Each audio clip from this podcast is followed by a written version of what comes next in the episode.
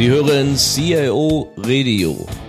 Mein Name ist Robbie Wirth und in diesem Podcast erfahren Sie alles über die neuesten Trends aus dem IT-Markt.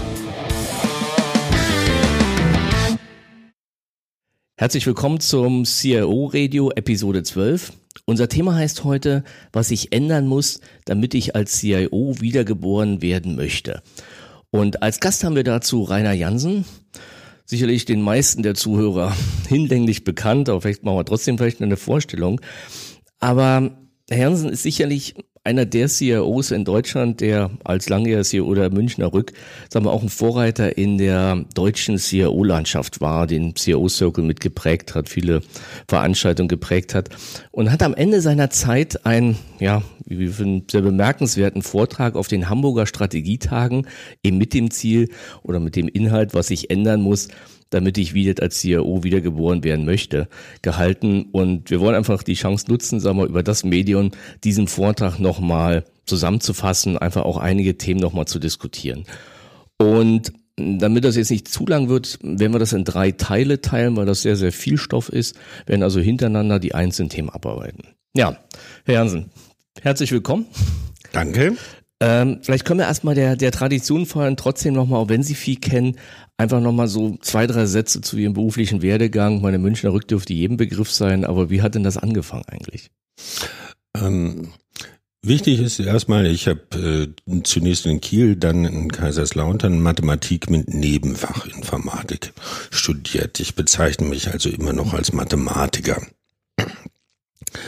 Äh, nach meiner Promotion in Kaiserslautern bin ich dann zu IBM, damals ins Wissenschaftliche Zentrum Heidelberg, gewechselt. Das war also in einer Zeit, in der die IBM auch in Deutschland noch wirkliche Grundlagenforschung bis angewandte Forschung äh, geleistet hat. In vielen Gebieten, die auch heute noch en vogue sind. Wir haben den ersten Spracherkennungsprototyp für deutsche Sprache mit großem Vokabular dort gemacht und 91 auf der CeBIT vorgeführt. Wir haben vieles über Multimedia und Hochgeschwindigkeitsnetze gemacht. Ich habe ein Institut für Supercomputing und angewandte Mathematik aufgebaut. Also viele spannende Sachen, die uns auch heute noch prägen. Das habe ich bis 97 gemacht. Und dann hat man gemerkt, dass es in IBM eigentlich sich wandelte und es keine internationale Firma war, sondern IBM Deutschland nur noch das verlängerte Organ des amerikanischen Hauptquartiers wurde. Selbstständig denken war in der IBM Deutschland nicht mehr gefragt und da habe ich mich umgesehen, was anderes gesucht und bin in der Annonce auf etwas gestoßen, die sagten ja global und international und strategisch und habe gedacht, das kann ich ja alles. Stand aber nicht dabei, dass es die Münchner Rück war, weil wenn ich vorher gewusst hätte, dass der Standort München wäre, hätte ich mich auch wahrscheinlich nicht beworben. Denn ich sage immer, ich hasse Berge, ich hasse Schnee und ich will nie nach Italien in Urlaub. Also deswegen ist München der dummste Standort. Aber trotzdem habe ich es dann da ab 97 bis Mitte dieses Jahres für 19 Jahre als CIO ausgehalten. War eine spannende Zeit. Aber gegen Ende habe ich mich dann gefragt, würdest du es nochmal machen wollen? Und da bin ich mir nicht mehr sicher. Ja, da kommen wir ja zu dem Vortrag. Sie haben ja den Vortrag so gegliedert, dass Sie, ja, sagen wir mal, zehn Erkenntnisse des langjährigen CIOs äh, zusammengefasst haben. Ich würde aber gern mit einem Zitat beginnen, was ich darin gefunden habe, was ich total faszinierend finde. Und vielleicht können wir da mal das so als Einstieg nehmen, um mal zu schauen, ja, wie kommen Sie überhaupt zu diesem Vortrag? Zitat Beginn. Da schaut man schon mal zurück auf sein Arbeitsleben und fragt sich, ob man das im nächsten Leben wieder so tun möchte. Hätte man nicht vielleicht doch lieber, statt eine harte Wissenschaft zu studieren, um dann schließlich bei der niedrigen Kaste der internen Dienstleister, Kostenverursacher und Strategieverhinderer im Keller des Unternehmens zu landen, sich das Leben etwas leichter machen sollen? Vielleicht gleich die richtige Wahl treffen mit dem Studium und keine Wissenschaft, sondern eine Berufsausbildung zum Juristen oder zum Kaufmann wählen? Dann hätte mir möglicherweise auch der Weg offen gestanden zu den Positionen in der Sonne, wo die Welt gestaltet wird, das wirkliche Leben pulsiert unbelastet von den Niederungen technischer Gestaltungsmöglichkeiten. Und wenn was schief geht, ist man nie schuld, sondern immer die andere, immer die IT. Ende oder Zitat Ende. Ja, ich finde das faszinierend. Die Frage, es geht ja weit über einen PowerPoint-Vortrag, den man so typischerweise auf Konferenzen findet, hinaus. Also vielleicht schauen wir mal an, was hat sie eigentlich dazu veranlasst, sag mal so, so derart tiefgreifend, das so einen Vortrag so aufzubereiten? Ja, PowerPoint-Vorträge halte ich sowieso eigentlich nicht mehr äh, eigentlich war das angestiftet durch Herrn Ellermann, Herausgeber im CAO-Magazin, der auch Mitorganisator der Hamburger Strategietage ist. Der sagte, Herr Janssen, Sie hören doch jetzt irgendwann auf. Zum Schluss müssen Sie nochmal auf den Hamburger Strategietagen abtreten, auftreten und irgendwo nochmal den Blick weit schweifen lassen und uns eine Perspektive dessen geben, was so passiert. Das habe ich mal als Anlass genommen nachzudenken, so als Resultat von den vielen Jahren, was willst du eigentlich jemandem weiter geben und wie üblich habe ich die Gewohnheit, dieses dann auch ein bisschen pointiert und deutlich auszudrücken, damit andere auch verstehen, was gemeint ist und Dinge und Ross und Reiter beim Namen zu nennen.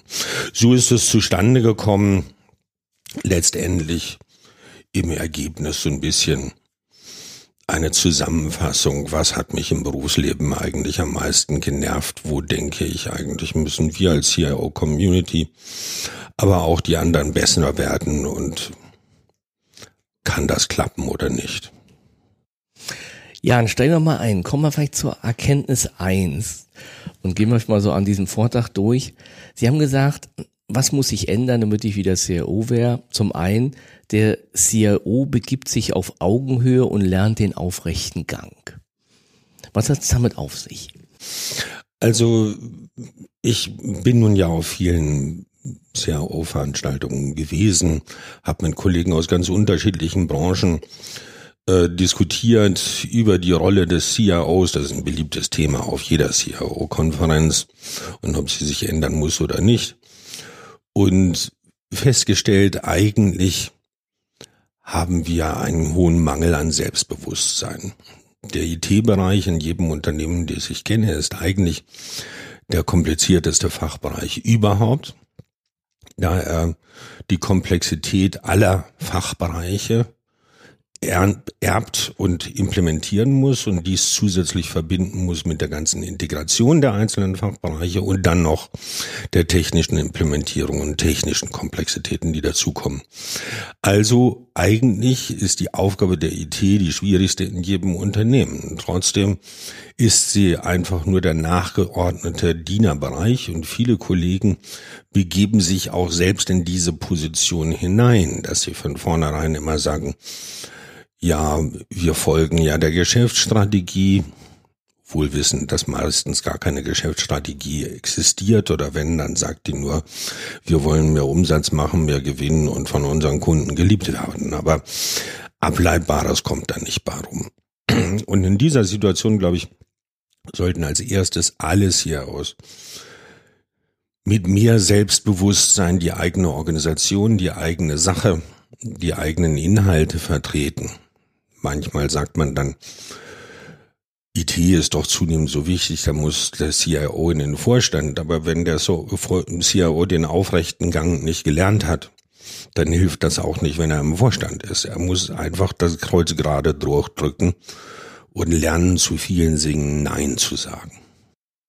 Das heißt, Sie, Sie sprechen von, ja, einem gesteigerten Selbstbewusstsein oder einer Voraussetzung des Selbstbewusstseins des CIOs. Weil ich, ich staune so ein bisschen, was heißt staunen, ist falsch, aber es ist ja gerade in der Münchner Rück, ich meine, es ist ja die Versicherungsbranche schon eine Verbranche, wo die, die jetzt zu so 90 Prozent IT ist. Also es gibt ja durchaus noch andere Unternehmen, wo, wo wirklich die IT die Kellerkinder sind. Die Versicherungsbranche, gucken Sie die Versicherungsbranche doch an deutschlandweit. Sie sitzen alle auf sozusagen bröselnden Altsystemen und Mainframe-Systemen, wo der letzte Mitarbeiter, der den Code noch kannte, entweder Alzheimer hat oder unter der Erde liegt. Also wir lassen uns immer wieder in Projekten Termine diktieren, von denen wir wissen, dass sie nicht haltbar ist. Nur bei Jahr 2000 Problemen, da haben wir den Termin mal nicht verschoben. Hm. Ne? Und wir lassen uns immer wieder dazu hinreißen, äh, Standard-Software-Produkte einzuführen und dann zu Eigenentwicklungen zu machen. Wir lassen uns immer wieder dazu hinreißen, Architekturen zu verletzen. Erst hat der Kunde einen Porsche bestellt, aber wenn er dann hinterher noch einen Abschleppkran dran gebaut haben will, machen wir dieses auch. Und ich glaube, dass wir diese berechtigten Interessen der MIT, die Tatsache, dass beispielsweise in der ganzen Finanzindustrie, ob das Versicherung oder Banken ist, die Infrastruktur renoviert werden muss, dass man nicht über Digitalisierung reden kann, weil man im Kern noch uralt Kobol-Systeme aus den 60er, 70er Jahren hat. Das ist eine Infrastruktur, die so gut ist wie die amerikanische Elektrizitätsversorgungsinfrastruktur. Das bricht zusammen bei jedem kleinen Sturm. Und da lassen wir uns zu oft zu Dingen zwingen, von denen wir wissen, dass sie nicht gut sind. Aber den aufrechten Gang noch zu haben, das heißt im Prinzip zu sagen, wir bräuchten eine neue Generation von CIO, nicht eine neue Generation, aber eine Art von CIOs, die mit sehr viel mehr Selbstverständnis und eben auch auf der Ebene der Geschäftsführung entsprechend spielen können, um das zu vertreten. Wir müssen einfach in Diskussionen mit Geschäftsbereichen mit demselben Selbstbewusstsein reingehen, wie die Geschäftsbereichsmitarbeiter uns entgegentreten und genauso Selbstbewusstsein dann von dem Requirements Engineer, der anfängt, die Anforderungen aufzunehmen, zu sagen, nein, das machen wir nicht. Sie können es im Extremfall sehen bei äh, Softwarelieferanten in der Industrie, die erfolgreichen Softwarefirmen wie eine SAP oder eine Oracle haben immer gelernt, zu durchaus berechtigten und verständlichen Kundenanforderungen Nein zu sagen, wenn sie die Architektur verletzt haben. Dieses müssen wir in der Inhouse-Anwendung auch lernen. Etwas nicht zu machen und da mal zu bleiben und zu sagen, das geht nicht. Und das ist ein kleines Beispiel. Aber wie ein alter Vorstand bei uns mal sagte, es gab früher mal eine Titelhierarchie, da gab es noch den Versicherungsbeamten und den Oberversicherungsbeamten. Und der Oberversicherungsbeamte war das Kern des Unternehmens. Der alte Vorstand sagte, ein Oberversicherungsbeamter ist jemand, der so ein dickes Fell hat, dass er auch ohne Rückgrat senkrecht stehen kann. ja gut, das hoffen wir die CEOs nicht. Lassen wir es mal dabei stehen. Ja, kommen wir mal zur Erkenntnis zwei. Erkenntnis zwei: es gibt Unternehmensberatungen, die beraten in Klammern können, haben Sie gesagt. Ja. Jetzt nennt sich vieles Berater. Auch. Ja. Deswegen höre ich ja genau zu jetzt. Das ist entspannt. Es äh, gibt natürlich Berater und kleine Selbstständige, die sozusagen an fachlichen Themen äh, kleben und da einen Rat geben können. Es gibt aber gerade die großen Strategieberatungen, die McKinseys, BCGs und Baines und AD Little und die Leute und wie sie alle heißen bei denen man doch meistens jungen, frisch diplomierten, promovierten Kandidaten gegenüber sitzt, die außer PowerPoint eigentlich noch nichts in ihrem Leben bewegt, gelernt oder getan haben und die dann die Strategieberatung für die neue IT-Organisation, für die neue Ausrichtung des Unternehmens und ähnliches leisten sollen.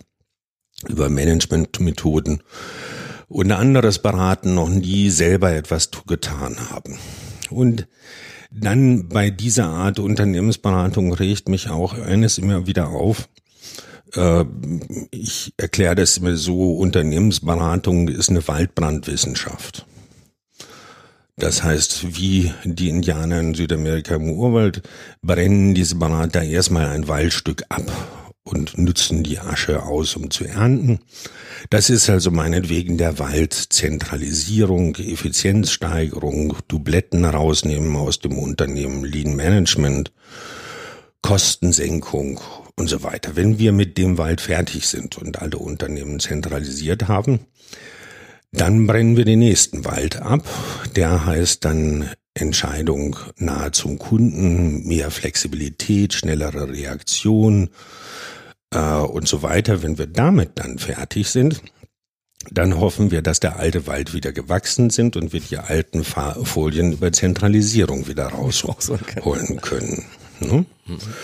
Und selbst wenn man dann sieht an großen Gurus wie Tom Peters, der hat mein Buch geschrieben in Search of Excellence, nachdem dann alle wie wild Qualitätsmanagementsysteme eingeführt haben. Nach drei Jahren hat er einen Titel auf dem auf der Business Week, ups, weil drei Jahre nach seinem Buch In Search of Excellence ein Drittel der Unternehmen pleite waren, mehr oder minder, ein Drittel am Wackeln und ein Drittel ging's noch gut. Das heißt, der prognostische Wert seiner Analyse war gering. Ein bisschen Daten gefälscht hat er auch, hat er später mal sogar zugegeben, aber als Small Beer, also als eine Petitesse bezeichnet. Wenn solche Leute sowas hochheben und nach erwiesenermaßen die Methode nichts bringen, dann heißt das aber trotzdem nicht, dass Unternehmen nicht von diesen Beratungen umgekrempelt werden und äh, sehr viel Unruhe reinbringen, aber sehr wenig Inhalt reinbringen. Und das hat mich immer wieder gestört und bringt in vielen Unternehmen sozusagen viel Unruhe, aber wenig Resultat. Mit welchen ähm, Arten von Beratern haben Sie denn gerne zusammengearbeitet? Weil Sie sagten ja, es gibt ja schon ein paar, die können. Es waren meistens nicht Unternehmen, sondern es waren einzelne Menschen. Es kam darauf an, dass jemand in dem Bereich, in dem ich etwas wissen wollte, wirklich etwas gewusst hat, weil er woanders schon etwas getan hat. Da, das darf man nicht vernachlässigen, ist natürlich erstmal das Hauptproblem, dass viele Leute ja gar nicht wissen, worin sie beraten werden wollen. Denn in vielen Fällen ist es ja nicht so, dass die Unternehmens, dass das Unternehmensmanagement sich selber schon Klarheit verschafft hat, wo eigentlich das Problem sitzt, wo man Wissen braucht und welche Art Wissen braucht, sondern man sagt nur, na, sieht irgendwie doof aus und irgendwas geht zu langsam, fragen wir mal einen Berater und der wird uns schon irgendwas sagen. Der sagt auch immer irgendwas, weil der schon irgendwann eine Anfindung, ähm, eine Antwort findet, die in den politischen Rahmen hineinpasst und die gewollt wird oder wo gefühlt wird, eigentlich sollten wir das vielleicht machen, aber wir selbst als Management trauen uns nicht, das zu sagen. Jetzt hat's der Berater ja gesagt, damit ist es verobjektiviert und wir sind gar nicht schuld, dass wir jetzt 20 Prozent Personal abbauen müssen, aber ja gut, ja, ich weiß, was Sie meinen. Ich meine, klar, das ist ja ähnlich sicherlich auch das Thema Benchmarking gehört ja zu Teilen auch in die Kategorie rein. Aber, aber dieses Thema, ja, Berater, ist letztendlich eine Person und keine Firma, würde ich unterschreiben. Und so aus der Erfahrung, ich mache das ja auch schon 15 Jahre, ist das auch ein Trend, dass selbst auch die Großen heute nicht mehr mit pauschal 20 Leuten im Angebot durchkommen, sondern die Kunden sagen, zeig mir mal die Profile. Und dann gucke ich da rein und sortiere mir im Prinzip die raus, die ich wirklich haben will oder denen ich zumindest zutraue, dass sie ein adäquater Gesprächspartner sind und nicht einfach im Prinzip, sag mal, den, den ich letztendlich kriege. Ja. Ist, sicher, ist sicherlich eine Entwicklung. Ja, Wobei vielleicht noch ein Nachtrag zu Tom Peters. Ich finde, er hat zumindest ein gutes Buch geschrieben. Ähm, also Search and Excellence war ja auch mal, haben wir ja alle gelesen. Aber er hat auch noch Seven Habits of Highly Effective People. Und das muss ich sagen, fand ich ziemlich, wo es sehr einfach geschrieben war, äh, ziemlich gut. Aber das so, kann man nicht lange drüber diskutieren. Ja, dann kommen wir mal zur Erkenntnis drei. Ähm, Manager im Business befassen sich selbstverständlich und nachhaltig mit IT, ihren Potenzialen, Grenzen und Problemen. Wofür steht das? Nun, wir sagen uns ja selbst, klingt wie Pfeifen im dunklen Wald, immer wieder, dass IT ja immer wichtiger wird in allen Unternehmen. Also jetzt aktuell digitalisieren wir ja alle. Keiner weiß zwar, was das Wort bedeutet, aber trotzdem machen wir das alles ganz toll. Ähm, und die Geschäftsmodelle werden immer weiter durch IT-Technik und IT-Möglichkeiten bestimmt.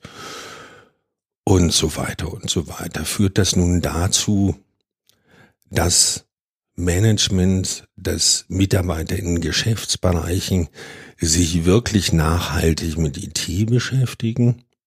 Nun, sie beschäftigen sich mit ihrem BlackBerry oder mit ihrem iPhone oder mit ihrem Laptop und äh, ihrem Tablet und wollen da immer das Neueste haben. Aber wenn ich ein Smartphone oder ein Tablet oder ein Laptop bedienen kann, dann verstehe ich immer noch nicht, was IT-Infrastruktur bedeutet und wie schwer die beweglich ist und was passieren muss, wenn ich wie jetzt äh, Top-Management von einem Medienunternehmen nach Palo Alto fahre und da äh, halbes ein Jahr Bildungsurlaub mache und dann der gegelte Anzugträger in äh, Jeans und Leinenhemd mit Vollbart und Nickelbrille zurückkommt, dann ist das natürlich eine bemerkenswerte äh, Transformation. Aber äh, alle Informationen, die er mitgebracht hatte, hätte er in seinen in den Zeitschriften seines Konzerns, wenn er die Zeitung mit den kleineren Buchstaben gewählt hätte, alles lesen können.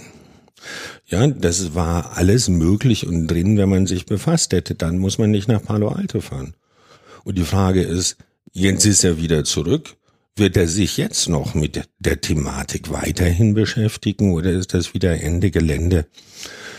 Äh, wie das ja bei der Dotcom-Blase auch bei vielen Unternehmen so war. Erst haben sie alle InnoLabs gegründet und dann war Gott sei Dank die Blase geplatzt und dann war vorbei. Ja, Deutsche Bank 24, die ja. Kategorie. Ne?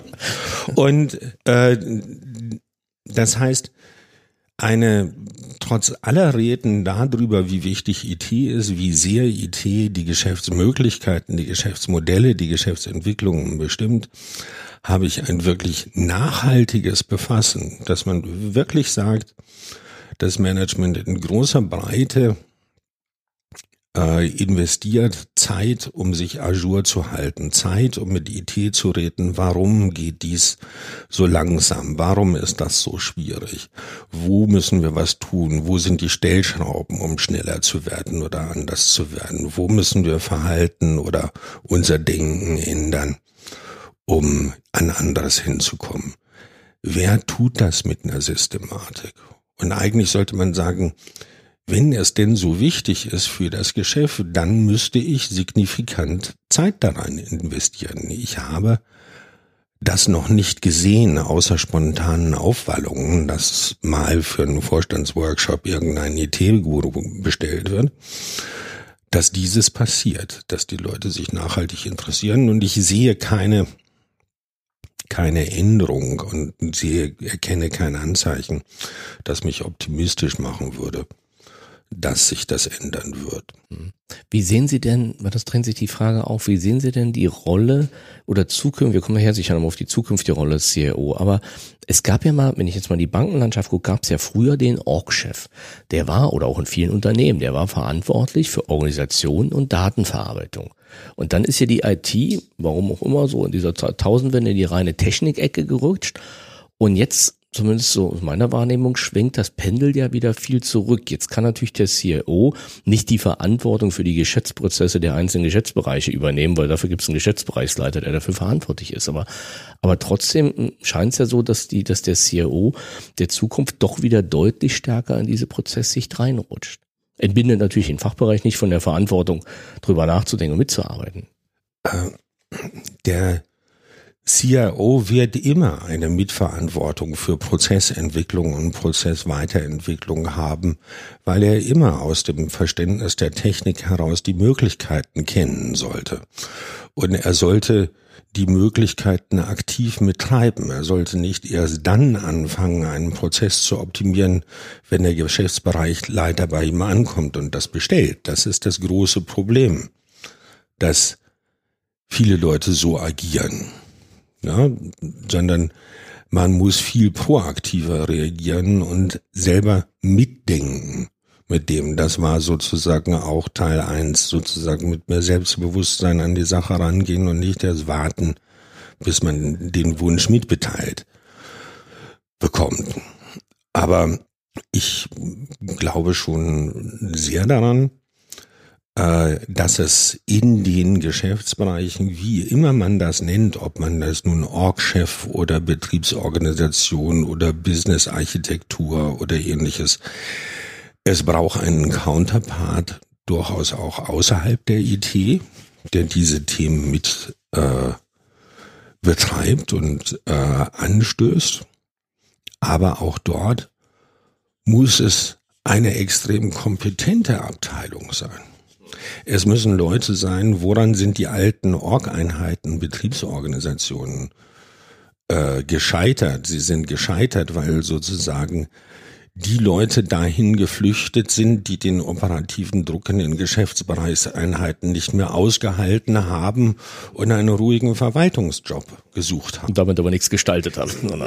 Wenn sie aber eine Betriebsorganisation aktiv gestalten haben, dann müssen sie, und zwar bewusst, die besten Leute aus den Geschäftseinheiten, nicht für immer, aber für eine Zeit in eine solche Organisation rein äh, delegieren und da kriegen sie dann Leute, die wirklich eine Firma voranbringen und können. Aber natürlich müssen sie die Leute dann wieder raus ins Geschäft bringen nach drei, vier, drei, vier Jahren. Und das ist natürlich immer das Problem in solchen Organisationen, wenn ich solche Organisationen, sage ich mal, als Resteverwertung ansehe für die Leute, die den Takt vorne nicht mithalten. Das ist ja auch in IT-Projekten. Wir sagen immer, wir brauchen die besten Leute. Wen kriegen wir? Der, den die Geschäftsbereiche lieber nicht zum Kunden schicken. Und dann wundern wir uns, dass die Spezifikationen der IT-Lösungen nicht richtig sind und nicht passen. Und genau an dieser Stelle sozusagen liegt wieder ein Grundfehler. Das ist auch, dass man befasst sich nicht und man nimmt nicht genügend Wert mit, dieses mitzugestalten. Ja. ja, was dazu passt, ich man lebt gerade viel diese Einführung von agilen Methoden, Scrum und dann kommt ja auch immer die Frage der Product Owner und da sind wir genau an dem Punkt, dass man sagt, ja gut, eigentlich brauchst du den Besten, den hast, den du dazu machst, der hat natürlich tausend andere Sachen zu tun und dann ist aber genau die Diskussion, ja gut, nehme ich jetzt einen, der da auf der Bank sitzt, aber der intern nichts durchsetzt und auch nicht oder nehme ich den innovativsten, ist eigentlich genau dieselbe Frage dabei.